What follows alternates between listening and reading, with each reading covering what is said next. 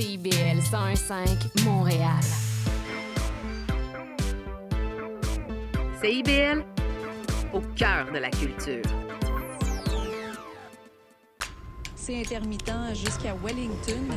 Vers la rive sud, congestion depuis Turcot, euh, parce qu'on a eu un accident tout à l'heure sur la 132. Bon, ben c'est clair, tu vas être en retard. Ouais, cool. J'ai de la gym. Parce que la 132 demeure encore occupée. Il est 9 h. CIBL. so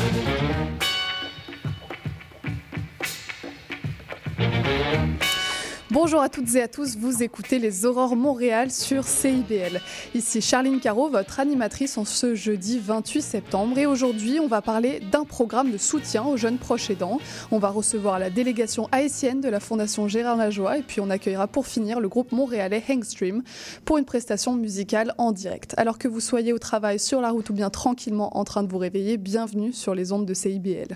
Et pour commencer, un petit tour des activités qui s'offrent à vous euh, à Montréal pour cette fin de semaine qui arrive. Samedi prochain, c'est la fête du quartier au quartier des spectacles à l'occasion des journées de la culture. Il y aura de nombreuses activités culturelles gratuites avec notamment euh, la présence du théâtre du Nouveau Monde, de l'orchestre métropolitain ou du nouveau centre des mémoires montréalaises. Des artistes seront également présents donnant des prestations musicales et des performances originales, sans oublier la gastronomie avec la démonstration culinaire du chef Gilles Tolin. Rendez-vous donc samedi de, euh, de 12h midi pardon, à 17h à l'Esplanade Tranquille pour la fête du quartier des spectacles. Et puis le film, euh, le Festival international du film Black de Montréal est de retour pour la d- 19e édition euh, du 27 au 1er octobre ce- cette fin de semaine. Euh, Le festival met en lumière l'industrie cinématographique indépendante noire tout en sensibilisant les publics aux réalités vécues par les communautés- racisées. Plus de 75 films seront présentés, projetés dans divers cinémas participants, suivis d'échanges avec les réalisateurs, réalisatrices, les acteurs, les actrices présents. Euh, Vous pouvez donc retrouver toute la programmation sur le site montrealblackfilm.com. On continue sur CIBL avec l'entrevue de Nathalie Désiel, directrice générale du regroupement des aidantes et des aidants naturels de Montréal.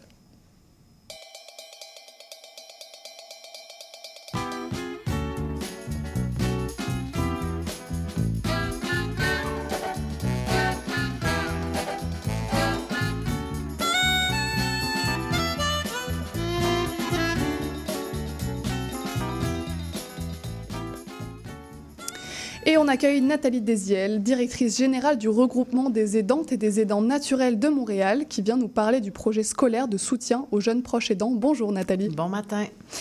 On va tout d'abord revenir sur cette notion de proche aidant, qui n'est pas forcément euh, euh, familière à tout le monde, donc qui désigne en fait toutes les personnes qui apportent un soutien à un proche euh, qui rencontre un problème physique, psychologique ou autre, c'est ça? Exactement. Qu'il soit temporaire ou permanent. Fait que ça peut être un accident ou une maladie dégénérative. Ok. Alors au Québec, on compte près de 1,5 million de personnes proches aidantes. C'est donc un phénomène très répandu. Euh, et pourtant, on n'en entend pas beaucoup parler. C'est ça, que ce soit dans les sphères de la, mé- des- de la, la sphère des médias, pardon, de la santé ou de la politique. Pourquoi? Ben, en fait, on a beaucoup parlé de nous pendant la pandémie parce que je pense qu'ils sont devenus essentiels à, ce moment même de, la tragédie. Par contre, je pense qu'on n'en parle pas beaucoup parce que la majorité des gens ont de la difficulté à s'identifier en tant que tels parce qu'ils sont dans un rôle filial avec un proche, donc un parent ou un grand-parent. Lundi, on recevait euh, la chercheuse au CHUM, Marie- Marie-Pascale Paumet, qui a étudié notamment les bénéfices des patients accompagnateurs pour les personnes atteintes de pathologie. Et elle nous a no- notamment euh, rappelé ce rôle crucial euh, que joue le cercle des proches durant ce genre d'épisode. Euh, Les proches aidants apportent donc un soutien indispensable. Ce sont de véritables acteurs euh, d'accompagnement.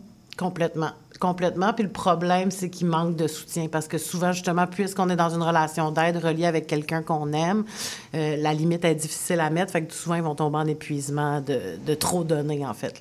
Et c'est ça, en fait, le rôle des proches aidants est parfois sous-estimé, que ce soit par euh, les pouvoirs publics. Sous-estimé et même surestimé des fois parce que, par exemple, si quelqu'un a besoin de soins à domicile, s'il y a la présence d'un proche aidant, on va souvent donner moins de soins euh, à domicile à cette personne-là puisqu'on considère que la personne proche aidante va lui apporter du soutien.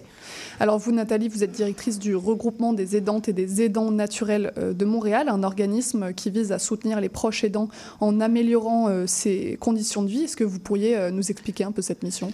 Bien, en fait, ça fait 31 ans qu'on existe, puis ça a commencé par des personnes proches aidantes eux-mêmes qui ont décidé de se regrouper, de se former et de s'unir pour euh, autant s'entraider dans des solutions, dans des moments plus difficiles, mais autant pour revendiquer des choses, par exemple, au gouvernement euh, au moment opportun. Là. Et à quel type euh, de problèmes peuvent être confrontés les proches aidants? Quel type de services aussi vous leur apportez? Bien, nous, on offre beaucoup de services en groupe d'entraide parce qu'on considère que peu importe la maladie de la personne aidée, les gens proches aidants vivent un peu tous le même, les mêmes problématiques. C'est souvent de l'épuisement, euh, l'anxiété d'avoir, par exemple, quand on va au travail puis la personne est restée à la maison. Le stress que ça occure de, de les hospitalisations, mais aussi la gestion des soins à mm. domicile. Euh, souvent, c'est des, des, pertes de salaire aussi. On va parler d'appauvrissement parce qu'ils vont moins travailler, donc ils vont avoir moins de revenus. C'est pas mal les grandes lignes des, problématiques des proches aidants. Mais justement, on va rentrer un peu dans le vif euh, du sujet. Vous déployez en ce moment un projet scolaire de soutien aux jeunes proches aidants, en collaboration notamment avec la Fondation de la Fédération des médecins spécialistes du Québec.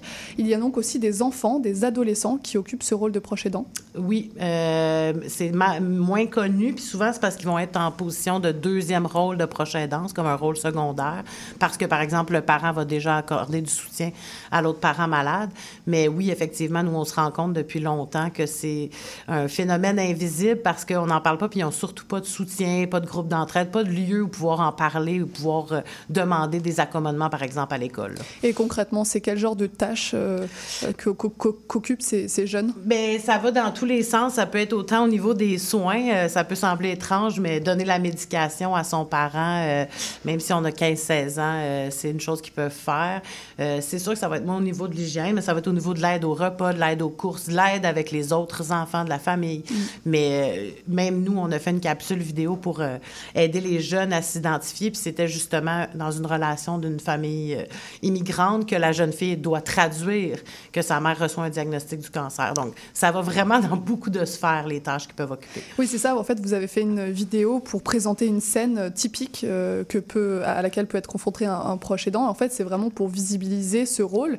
Et en fait, je pense qu'il y a plein de personnes qui sont proches aidantes et qui ne le savent pas. Et ça commence par des, vraiment des gestes au quotidien, euh, traduire chez le médecin si notre parent ne parle pas la langue, euh, apporter des médicaments, euh, l'aider à faire des courses. C'est vraiment des choses du quotidien qui pourtant rentrent dans ce rôle de proche aidant. Exactement. Puis tu sais, en fait, nous, on avait fait une première campagne en 2019, je suis procheaidant.com, là, c'est encore mm. en ligne. Puis cette nouvelle capsule-là visait à vraiment imager la, la la particularité, en fait, des jeunes proches aidants.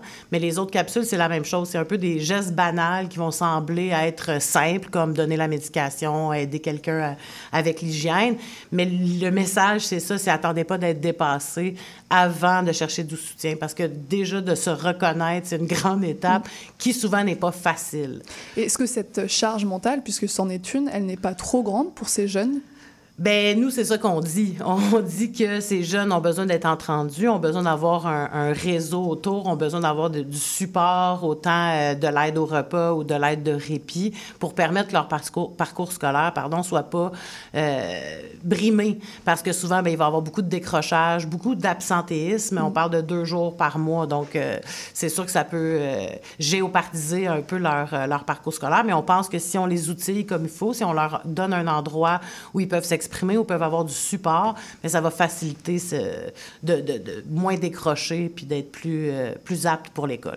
Est-ce que idéalement, à long terme, on viserait euh, euh, la fin des jeunes proches aidants, même si ça paraît compliqué, mais est-ce que l'État, le public ne devrait pas prendre le relais de ces tâches au quotidien? Bien, dans une vision super utopiste, oui, j'aimerais bien y croire, mais après 31 ans, à voir les revendications que les proches aidants ont mis sur pied depuis 30 ans, c'est malheureusement assez similaire euh, ce qu'on revendiquait il y a 30 ans puis ce qu'on revendiquait l'année dernière, soit des soins de santé à domicile de qualité en quantité suffisante et gratuits. Malheureusement, en ce moment, le gouvernement fait plus des, des mouvements. On dit qu'on réinvestit, mais sur le terrain, c'est faux. Les gens ont de moins en moins d'heures et d'autant plus quand il y a des proches dans la maison, on coupe. Fait qu'effectivement, il faudrait qu'il y ait un réinvestissement majeur dans les soins à domicile pour permettre que les gens qui prennent soin soient dans des conditions décentes. Et donc les conséquences pour ces enfants, elles sont nombreuses, elles sont scolaires, psychologiques, sociales. Euh, on le disait, c'est une tâche lourde. Comment on fait pour euh, aider ces enfants? Bien, moi, je pense qu'il y a quand même du positif, puis c'est là où il faut euh, tabler, c'est que c'est des jeunes qui vivent euh, dans la bienveillance, dans l'empathie, dans le prendre soin des autres.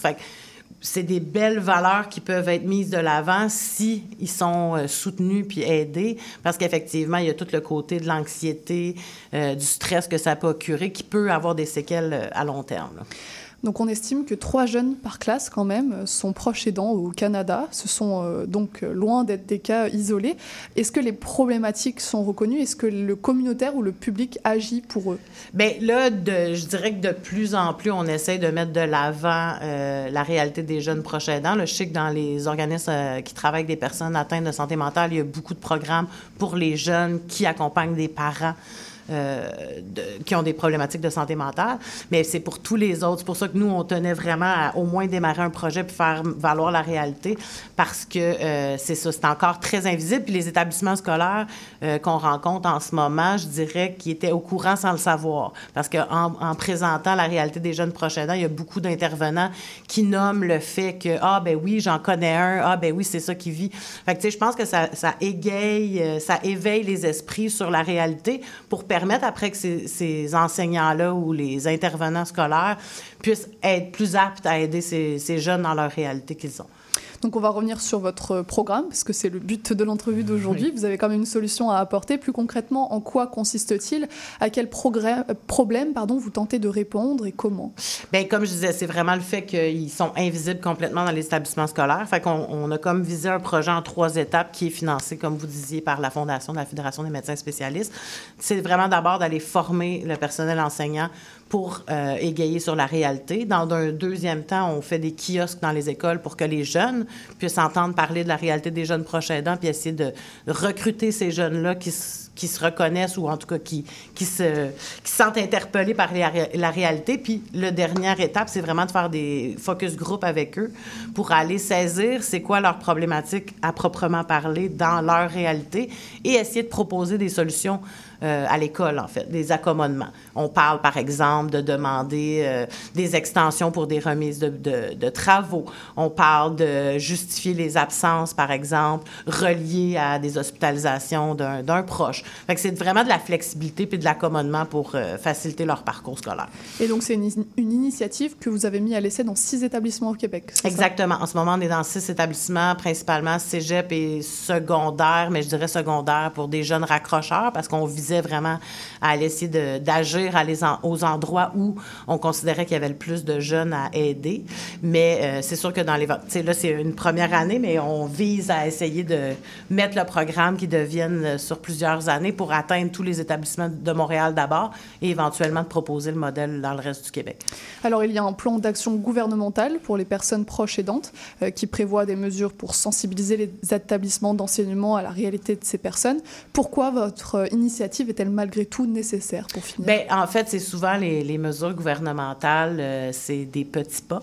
Euh, donc, en ce moment, ils sont beaucoup au niveau de la recherche, à, évaluer c'est quoi les problématiques des jeunes. Et, puis nous, on est plus terrain. Fait que nous, on veut pas attendre que la recherche arrive ou que les résultats arrivent parce que on se base sur ce qui a été fait ailleurs au Canada, mais aussi ailleurs dans le monde. C'est une réalité bien connue, bien documentée.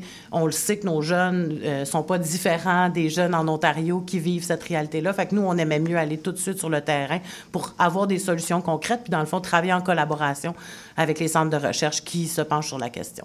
Eh bien, merci beaucoup euh, Nathalie euh, Desiel d'être venue nous parler de cette euh, thématique importante. Merci. On beaucoup. suivra votre programme, peut-être une ressource à conseiller à nos auditeurs s'ils veulent en savoir plus, votre site internet. Ben, visitez, oui, le www.raanm.net. C'est toute l'information est sur le site. Très bien. Eh bien, merci beaucoup. et Merci bientôt. à vous.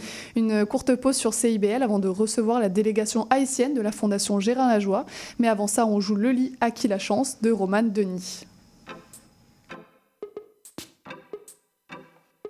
Je t'ai rencontré sur un lit parmi d'autres lits hors de prix. On ne s'était pas remarqué d'emblée, trop occupé à palper la délicatesse la souplesse. Étrangement, ton souffle lent m'a saisi. Puis on s'est frôlé timidement. À qui la chance À moi. Ma récompense, c'est toi.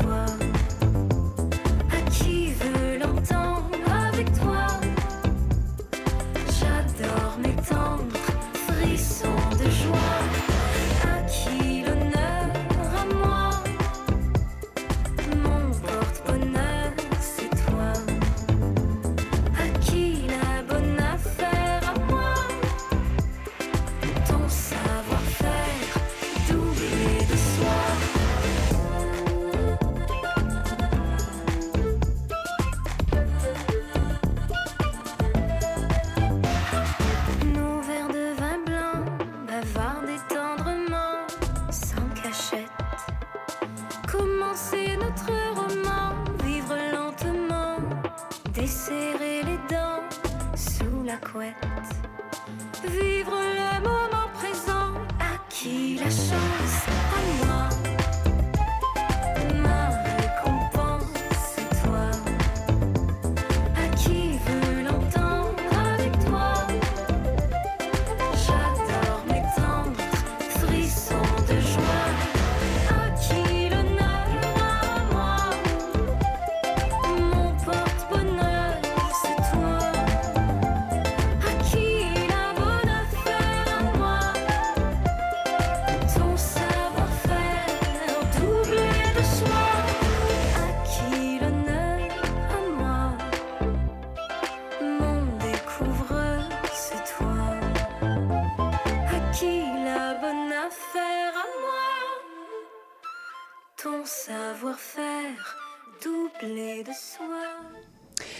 de retour sur CIBL pour parler de la fondation Gérin Lajoie qui accueille cette semaine une délégation d'Haïti euh, composée d'experts en santé sexuelle et reproductive égalitaire.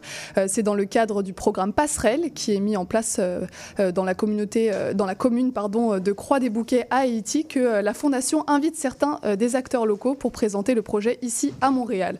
Je suis donc en compagnie de Marie-Pierre Nogaret, directrice principale aux programmes internationaux à la Fondation Gérin Lajoie. Bonjour Marie-Pierre. Bonjour. Je suis euh, également en compagnie de docteur euh, Jean Jumeau-Batch, médecin de famille et obstétricien gynécologue, également président euh, du comité directeur de la Société haïtienne d'obstétrique et de gynécologie. Bonjour Jean. Bonjour. Et nous avons également en notre compagnie Jeftani Mathurin, sage-femme et responsable de communication du comité directeur de l'Association des sages-femmes d'Haïti. Bonjour Jeftani. Bonjour. Alors merci à tous les trois. Euh, J'ai jamais eu autant d'invités dans mon studio en même temps, donc je suis ravie de vous accueillir. Euh, déjà pour remettre un peu les choses dans leur contexte, Marie-Pierre, est-ce que vous pourriez nous résumer un peu la mission de la Fondation Gérin Lajoie? Oui, avec plaisir. Euh, Donc, moi, je travaille à la Fondation Paul Gérin Lajoie euh, depuis 10 ans. Donc, euh, c'est vraiment une mission qui me passionne. Donc, euh, nous, on vise à favoriser l'accès à une éducation équitable, de qualité et tout au long de la vie pour tous les enfants, les jeunes, les adultes, afin de garantir à chaque personne les moyens de façonner son avenir et celui de nos sociétés. Donc, euh, on se dédie vraiment à une éducation de qualité pour tous dans une dizaine de pays, de pays d'intervention, surtout francophones, en Haïti, en Afrique de l'Est et en Afrique de l'Ouest. On a aussi Oui. euh, un volet plus de sensibilisation du public là, grâce à nos projets au Canada, à la dictée PGL. C'est ça, donc vous intervenez sur un ensemble de territoires. Euh, exactement. Donc, euh, dans, une dizaine de pays d'intervention qui sont surtout Haïti, Afrique de l'Est, Afrique de l'Ouest, mais on a aussi des programmes de sensibilisation, de mobilisation du public sur les enjeux canadiens, notamment par notre grand projet qui est bien connu, la dictée PGL, qu'on fait dans les écoles, mais aussi au niveau des entreprises et des municipalités. Ok, très bien. Euh, vous cherchez donc à promouvoir un accès à une éducation équitable et de qualité. Euh, vous intervenez dans l'éducation, la formation, mais aussi dans l'autonomisation socio-économique, la sécurité alimentaire, la santé. Euh, et c'est ce dernier secteur qui nous intéresse aujourd'hui, parce que vous venez nous présenter tous ensemble le projet Passerelle, le projet d'appui à la santé sexuelle et reproductive égalitaire en Haïti. En quoi consiste exactement ce projet? Ben, je vais je vais commencer, puis ensuite, je vais laisser la parole à mes collègues s'ils veulent me compléter. Donc, euh, c'est un projet qui est financé par Affaires mondiales Canada d'une durée de cinq ans, qui a commencé en 2021. Donc, le projet d'appui à la santé sexuelle et reproductive vise euh, ultimement l'amélioration de l'exercice du droit à la santé, particulièrement la santé aux droits sexuels et reproductifs, pour environ 35 000 adolescentes et femmes de l'arrondissement de Croix-des-Bouquets. Donc, ça passe par euh, des soins de santé plus acceptables, une attitude plus positive des communautés face à la santé sexuelle et reproductive, l'élimination de la violence sexuelle et fondée sur le genre. Puis, pour euh, mettre en œuvre le projet, là, on est en consortium avec euh, l'Association canadienne des sages-femmes et la Société, la société pardon, des obstétriciens et gynécologues du Canada. Et puis, on a des organisations partenaires locales qui sont avec nous euh, aujourd'hui qui peuvent peut-être prendre le relais pour continuer à parler du projet. Oui, et d'abord, merci pour l'invitation. Et c'est un plaisir de pouvoir parler d'abord d'Haïti et ensuite euh, de partenaires importants de la société civile en Haïti qui viennent en aide à l'État haïtien en matière de prise en charge des femmes haïtiennes et des adolescentes haïtiennes. Donc, pour ce que nous faisons sur le terrain, au niveau de la Société haïtienne d'obstétrique et de gynécologie, en général, les données sont alarmantes pour les femmes et les adolescentes, notamment avec des complications à la grossesse, une mortalité maternelle de 529 pour 100 000 et des morbidités évitables en général. Et voilà pourquoi nous avions été auprès de partenaires, notamment la SOGC, qui nous accompagne depuis plus de 20 ans pour le renforcement de capacité et ensuite la prise en charge. Et c'est avec plaisir quand on a été avec la SOGC qu'est venu ce projet de passerelle pour les adolescentes et les femmes haïtiennes en matière de prévention et de traitement, notamment de deux morbidités importantes, le cancer du col et les fistules obstétricales. Alors, ce projet comprend euh, plusieurs volets, mais l'un d'entre eux est l'amélioration de l'exercice du droit à la santé de plus de 60 000 femmes de la commune de Croix-des-Bouquets. Euh, quels sont les services et les droits euh, auxquels l'accès est compromis dans cette région? Merci. Alors tout d'abord, je tiens à me présenter. Je suis Giftani Mathieu, encore une fois. Je suis la responsable de communication de l'Association des sages-femmes d'Haïti. Donc c'est un plaisir pour moi de participer à cette émission, de parler un tout petit peu du projet Passerelle et aussi du travail que fait l'Association des sages-femmes d'Haïti euh, dans le cadre de ce projet. Tout d'abord, je voudrais juste ajouter que l'Association des sages-femmes d'Haïti joue un rôle assez technique dans le projet où nous fournissons des, des formations en soins de maternité respectueux pour les prestataires de soins, pour les administrateurs dans les hôpitaux et pour d'autres personnels qui sont impliqués directement ou indirectement dans le service que l'on offre aux femmes, aux adolescents dans la commune de la Croix-des-Bouquets. Donc, euh, euh, je, tiens à remercier aussi euh, l'AMC et aussi la, CSF qui a fait appel à nous et notre homologue pour donner notre retouche dans, dans, dans, le cadre de ce projet-là. Donc, euh, j'aimerais. Oui. En, ouais, pour revenir un peu sur cette collaboration, donc en fait, c'est des organisations euh, canadiennes et haïtiennes qui ça. collaborent. C'était important, euh, c'est important cette collaboration. Qu'est-ce que ça vous apporte, vous, sur le terrain?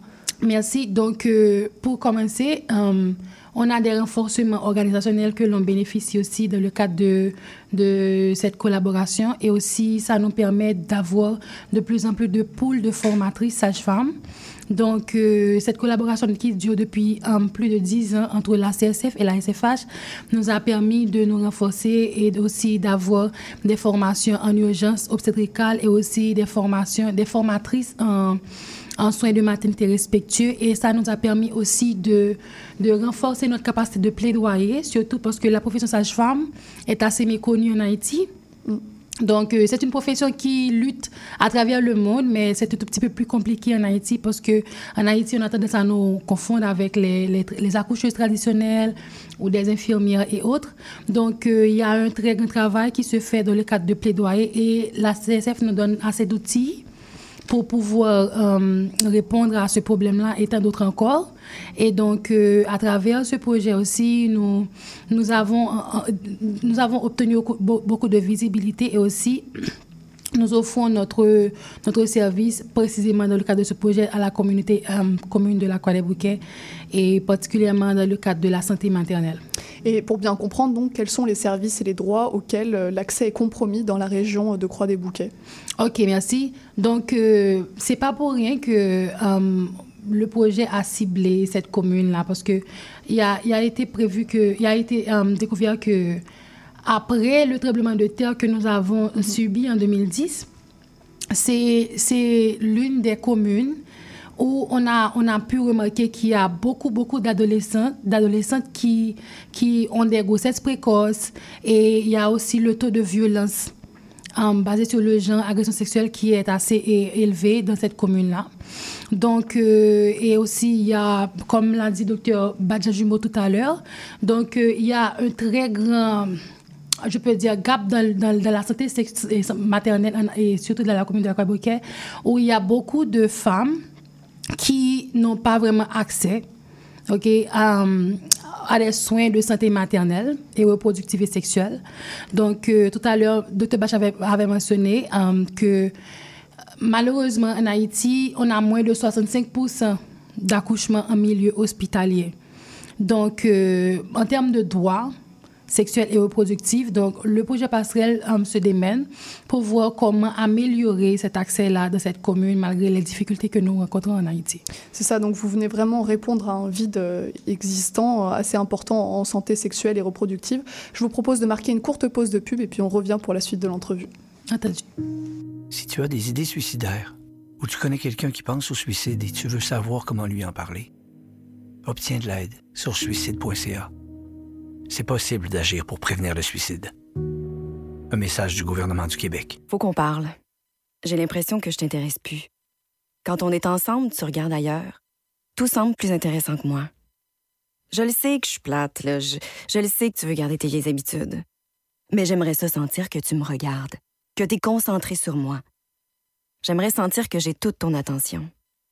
Sinon, tu pourras avoir un accident.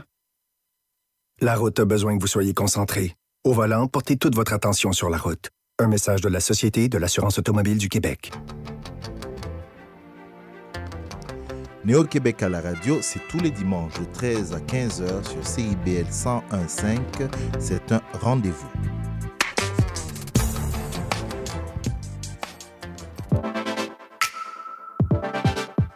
Bonjour, ici Boris Chassagne. Pour découvrir l'actualité locale d'un bout à l'autre du pays, écoutez l'émission Point de vue. On vous présente des reportages, portraits et entrevues réalisés par nos journalistes postés dans des provinces et territoires canadiens, société, art, culture, environnement, affaires publiques, l'information locale destinée à un auditoire national. Les jeudis 10h sur CIBL FM.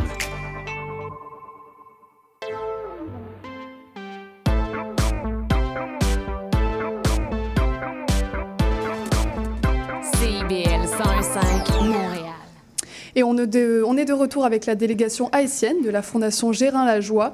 Euh, donc, on l'a dit, votre programme cherche à atteindre les 60 000 bénéficiaires. À quel défi êtes-vous confronté pour joindre tout ce monde? D'abord, il y a le défi de l'insécurité. Et c'est vrai, on a des partenaires, il y a des formations qui devraient se faire entre partenaires pour partage d'expérience et avoir des experts sur le terrain pour nous accompagner. Mais malheureusement, l'insécurité fait en sorte à ce que l'on ne puisse pas se déplacer facilement en Haïti, notamment au niveau de la zone de la Croix des Bouquets, parce que même la plupart des services au niveau de la maternité que j'ai à la CHOG pour euh, le compte euh, du ministère de la Santé publique est pratiquement dysfonctionnel au point qu'on a dû déménager certains services pour aller vers d'autres endroits. Euh, le deuxième problème, c'est en matière de coûts en matière de coûts, parce que à plus de 80%, les gens paient leurs soins de service et leurs soins de santé en Haïti.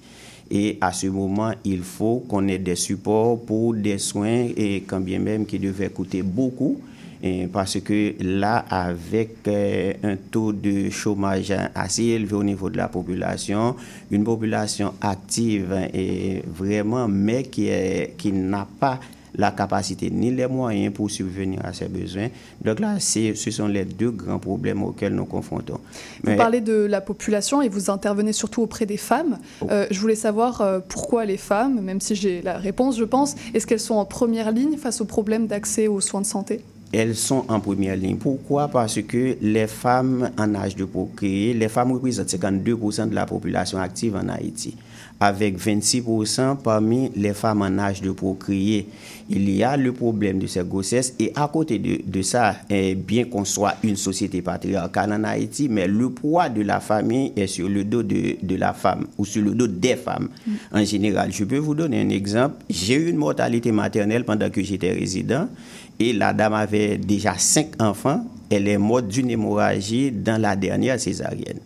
Et quand on a été annoncé la nouvelle au mari, le mari de tomber par terre, de dire, mes amis, c'est ma femme qui est le poids de la famille. Donc vous comprendrez que l'on dit en général en Haïti que la femme, c'est le potomitan de, de la famille, c'est-à-dire le support de la famille. Donc voilà pourquoi l'emphase a été mise sur les femmes, surtout 26% hein, de la population hein, des 52%, 26% en âge de procréer. Et c'est cette portion qui est victime en général de mortalité et de morbidité. Or, la mortalité dans le monde, mortalité maternelle, et à chaque minute, il y a une femme qui meurt quelque part pendant qu'elle donne naissance à un bébé. Et 90% de ces décès surviennent dans les pays en développement, pour ne pas dire dans les pays sous-développés comme le nôtre en Haïti.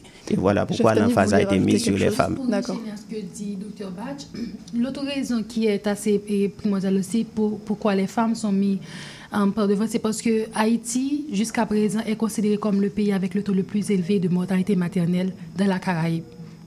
Donc, ce, qui signifie que, et nous pensons que s'il y a une politique qui permet d'améliorer l'accès aux soins de santé maternelle, sexuelle et reproductive pour les femmes, nous pensons que ça directement va avoir un impact considérable sur la réduction du taux de mortalité maternelle en Haïti si on considère toutes les causes qui peuvent entraîner la mortalité maternelle.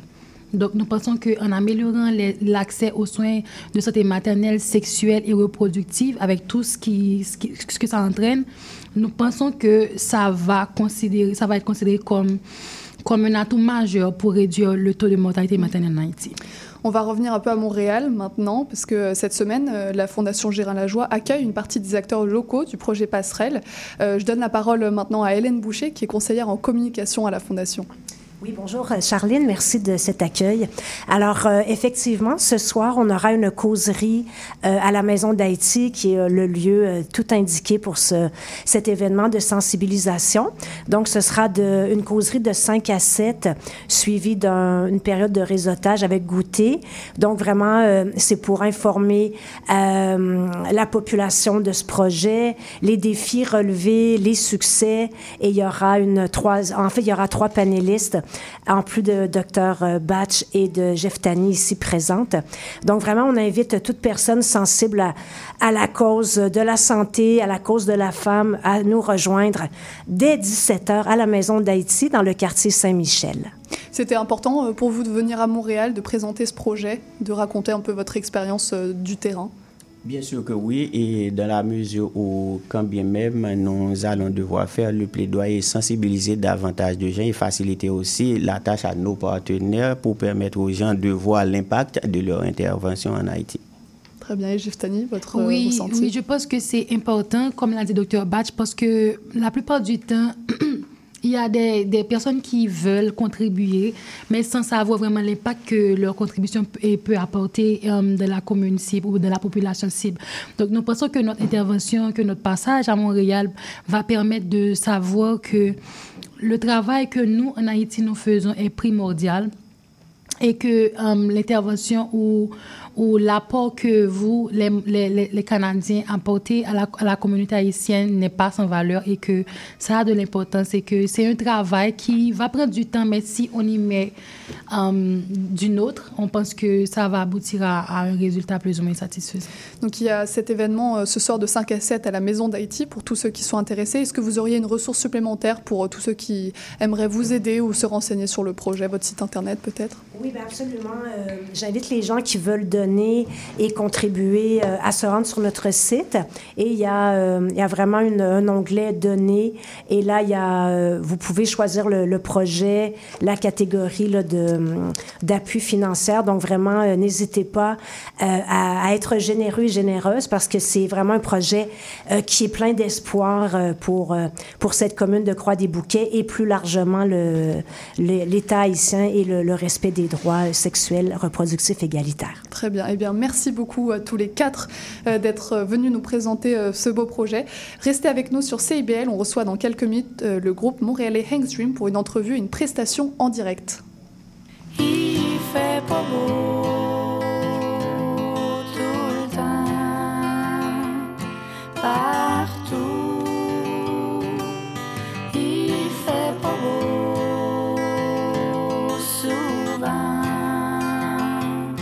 Chez nous. J'ai plus de place dans ton bateau. Quand tu penses à moi, je te fais plus assez chaud.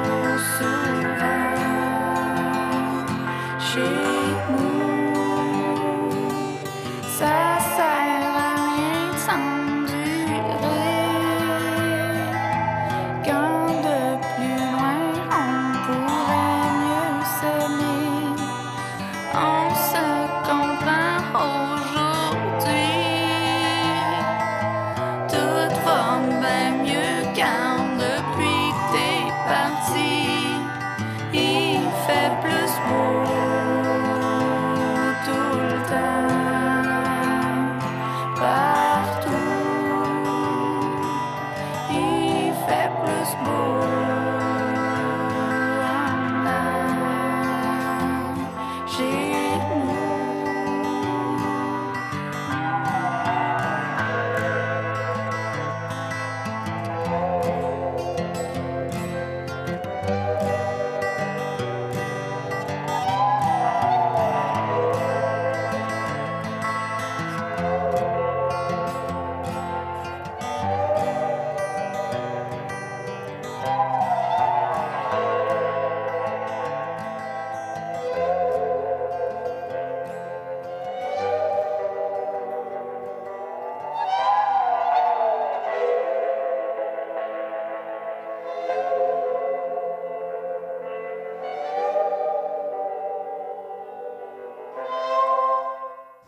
C'était le bateau de Marat Tremblay. Et pour finir cette euh, émission en beauté, je suis ravie d'accueillir Henry Cobhouse et euh, Frédéric Ferland, deux des membres du groupe montréalais Hangstream. Et en plus de cette entrevue, Henri et Frédéric nous feront l'honneur de deux prestations en direct. Bonjour à tous les deux. Salut. Bonjour. Alors votre groupe est composé euh, de quatre membres, avec vous deux respectivement au chant et à la guitare, de Zachary Lalonde à la batterie et d'Henri Bouchard à la basse. Euh, vous définissez votre style de musique comme du synthé rock indépendant. Alors pour ceux qui ne sont pas experts de ce style, y compris moi par exemple, comment pourriez-vous définir ce courant? Um, ben, I guess c'est que la plupart de nos chansons sont un peu euh, menées par le synth. Um, puis c'est un peu inspiré de la musique euh, New Wave des années euh, 80. Si, ouais, je pense que ça, ça décrit bien. Ils ont des bonnes influences qu'on pourrait euh, identifier. Ça serait Mac DeMarco, euh, Aldways, des groupes comme ça qui ont vraiment façonné ce style-là, je dirais. Bah, vous, vous devancez ma prochaine question. Je voulais vous demander quelles ont été vos inspirations pour euh, ce groupe. Est-ce qu'il y en a d'autres? Ben, c'est sûr que eux deux, c'est les, les gros pour euh, la musique moderne. Um, à part ça, I mean, on est tous, tous les quatre, ben, I guess plutôt tous les trois, comme des historiens des Beatles. Mhm. Ça, c'est comme une influence qu'on peut pas éviter. Um, puis. Toi, Fred? Ben, en, en tant qu'influence, je dirais, mais on a pas mal tout dit. Là. Il y a des grands, grands bands des années 2010 qui ont comme façonné un petit peu notre adolescence, puis des bands des années 80 et 70 qu'on, euh, que nos parents nous ont montré durant notre enfance. là. Je pense que c'est vraiment euh, ces deux euh, générations de groupes de musique. Là. Et par curiosité, est-ce que vous avez des influences euh, complètement éloignées du rock, euh, du jazz, de la pop, euh, de la chanson, qui peuvent quand même vous inspirer dans votre musique? Ben, dans le fond, on est tous les quatre euh, des anciens étudiants des programmes jazz. Mhm. Euh, moi, j'ai rencontré euh, le Zach, le drummer, euh, quand je faisais ma maîtrise à l'Université de Montréal en jazz. Du coup, ça aussi, c'est comme une influence qui, qui est là, même si on veut pas que ce soit là. Genre. Puis, ouais. Donc, de- surtout, euh, definitely, il y a du jazz qui est là.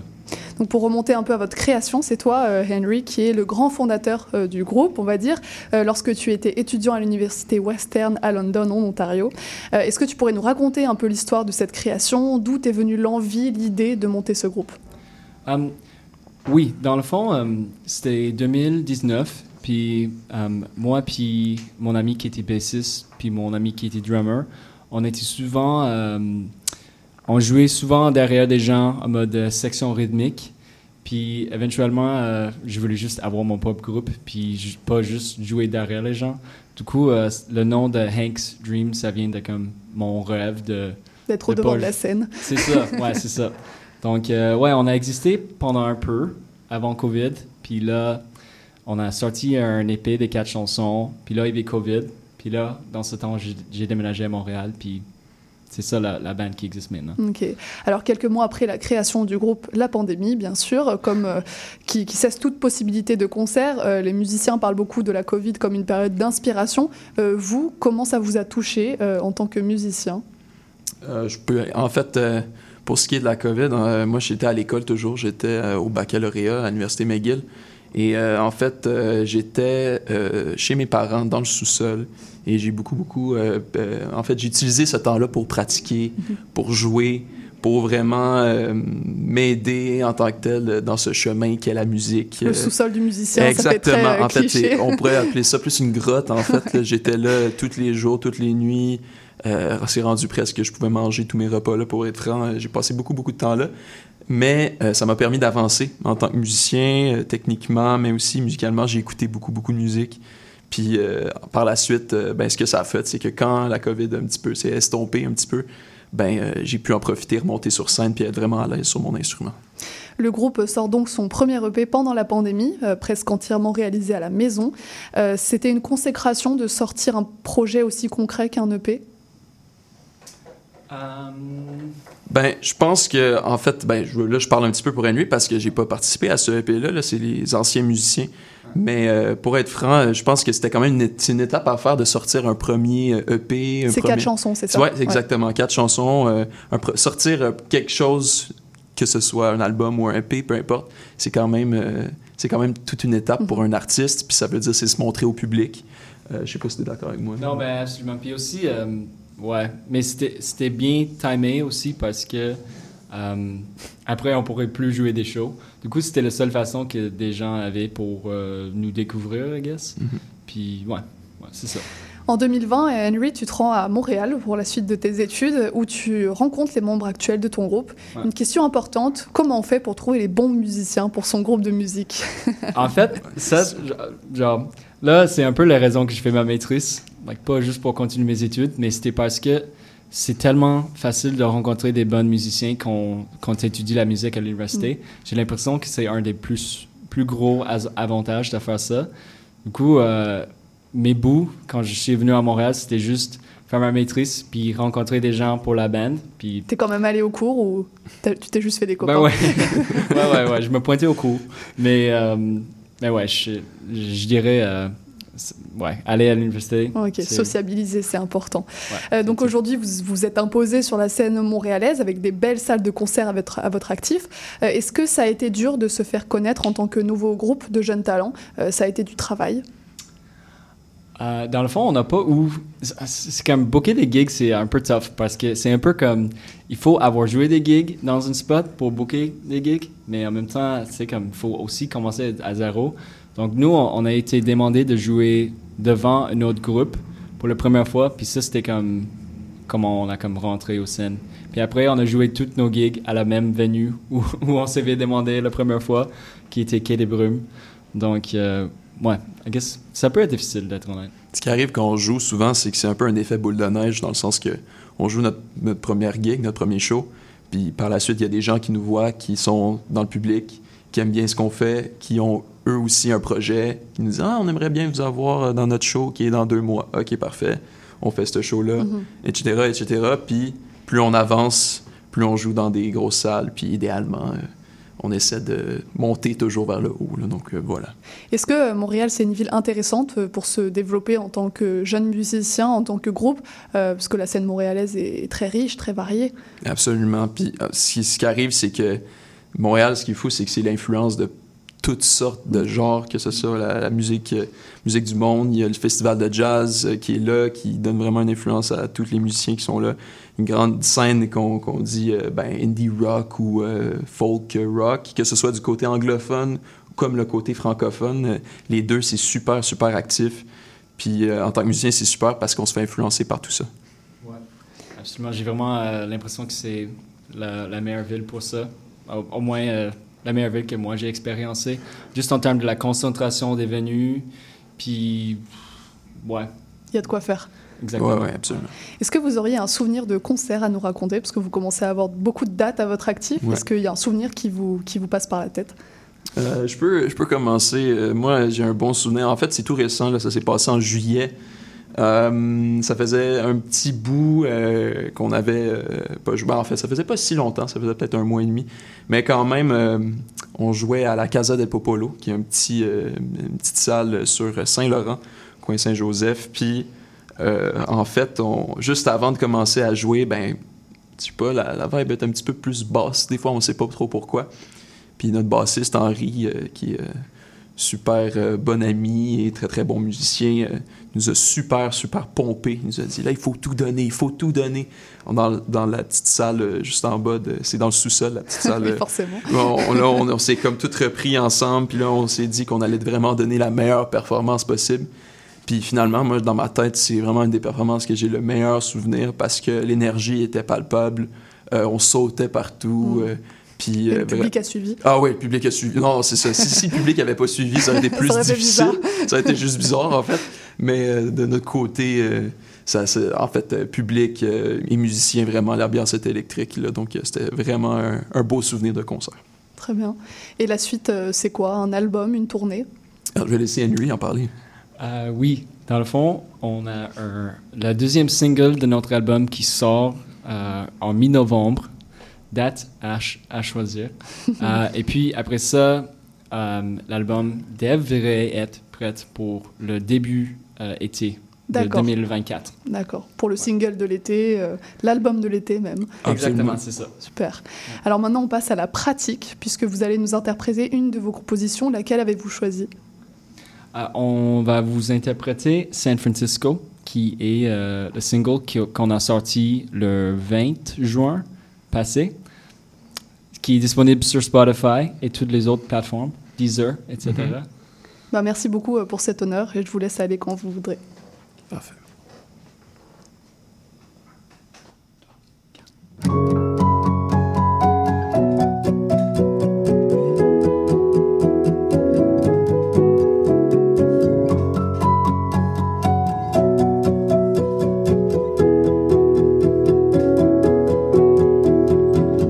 Get away to San Francisco, baby. Let's leave today.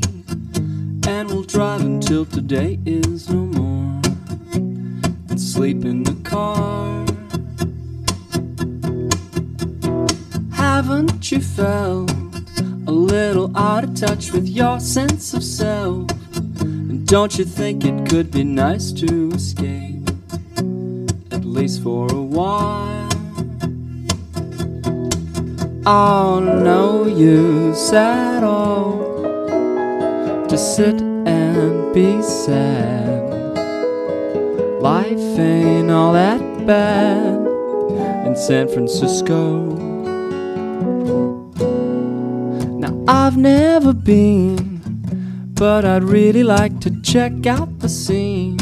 And it's the kind of place that I'd like to see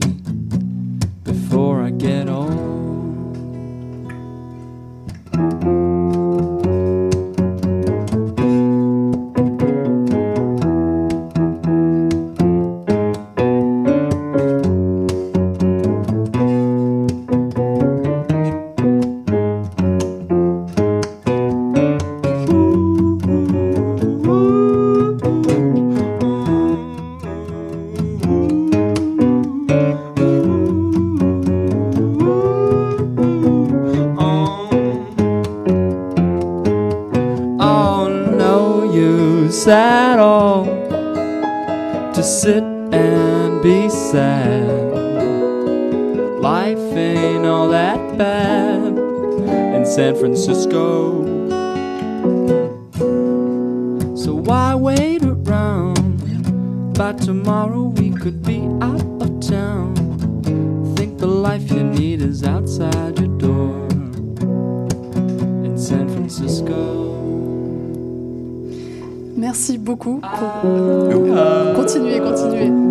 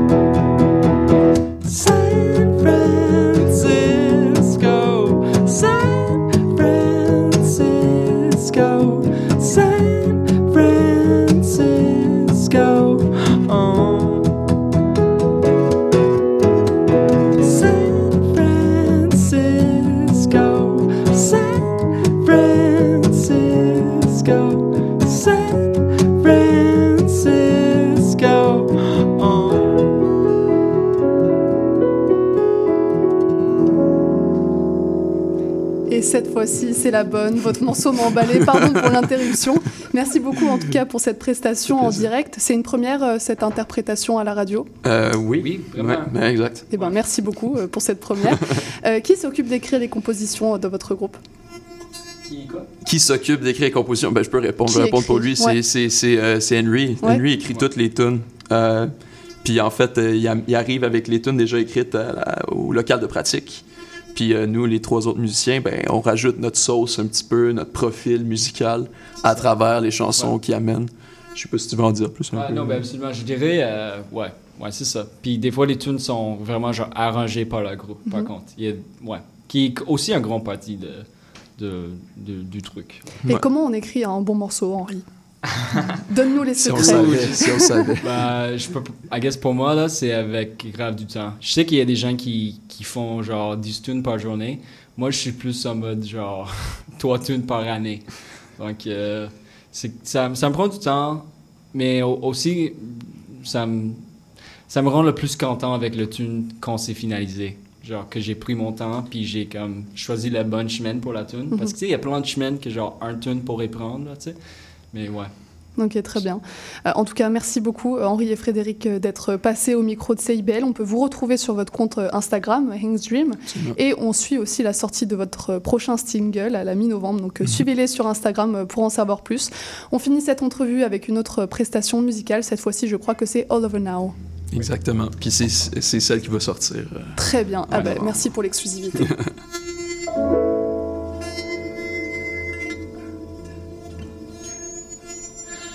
could I have known? How could I not have seen? I see you every day. What does it really mean? All the things you did, all of the jokes that you made, how you kept it hid. Well, there's nothing left to hide. I,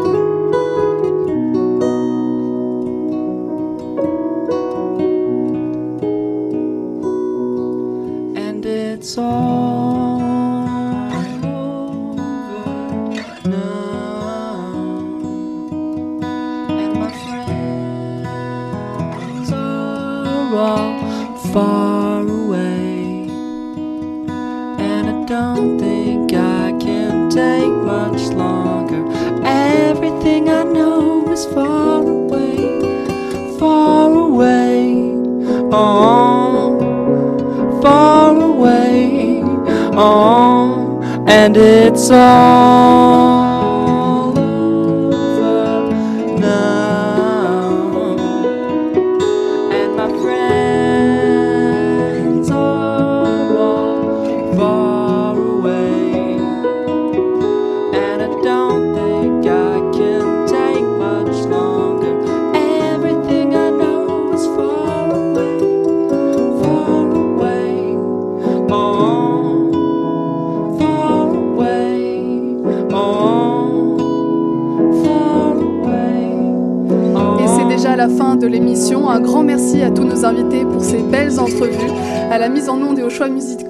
Maurice Bolduc que je remercie pour son assistance. Demain, on rediffuse une sélection d'entrevues de la semaine et le lundi, on se retrouve avec des nouveaux sujets et de très beaux invités. C'était Charline Caro sur CIBL. Je vous remercie pour votre écoute et à demain pour une prochaine émission.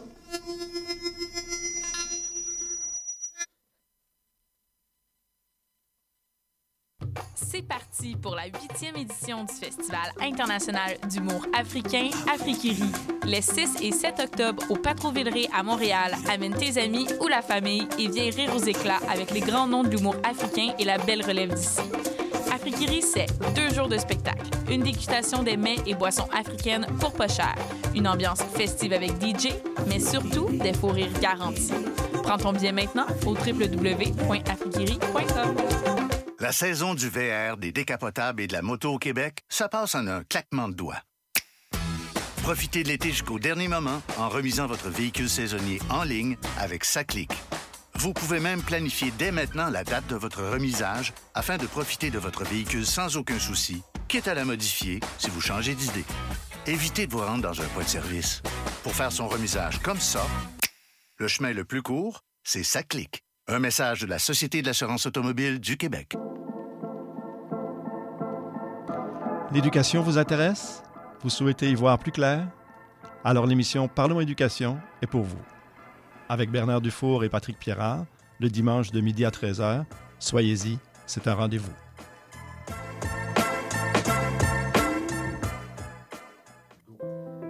Je m'appelle Charlie Mulot et je vous donne rendez-vous tous les vendredis à 20h pour La Cabane à Contes, l'émission où on vous raconte des histoires. CIBL 101.5 Montréal. Vivre Montréal, Montréal. Alors, ici c'est IBL. On entre en onde bientôt, bientôt, dans 5 minutes. CIBL 101.5 au cœur de Montréal. Salut à tous et à toutes, bienvenue à Point de vue, votre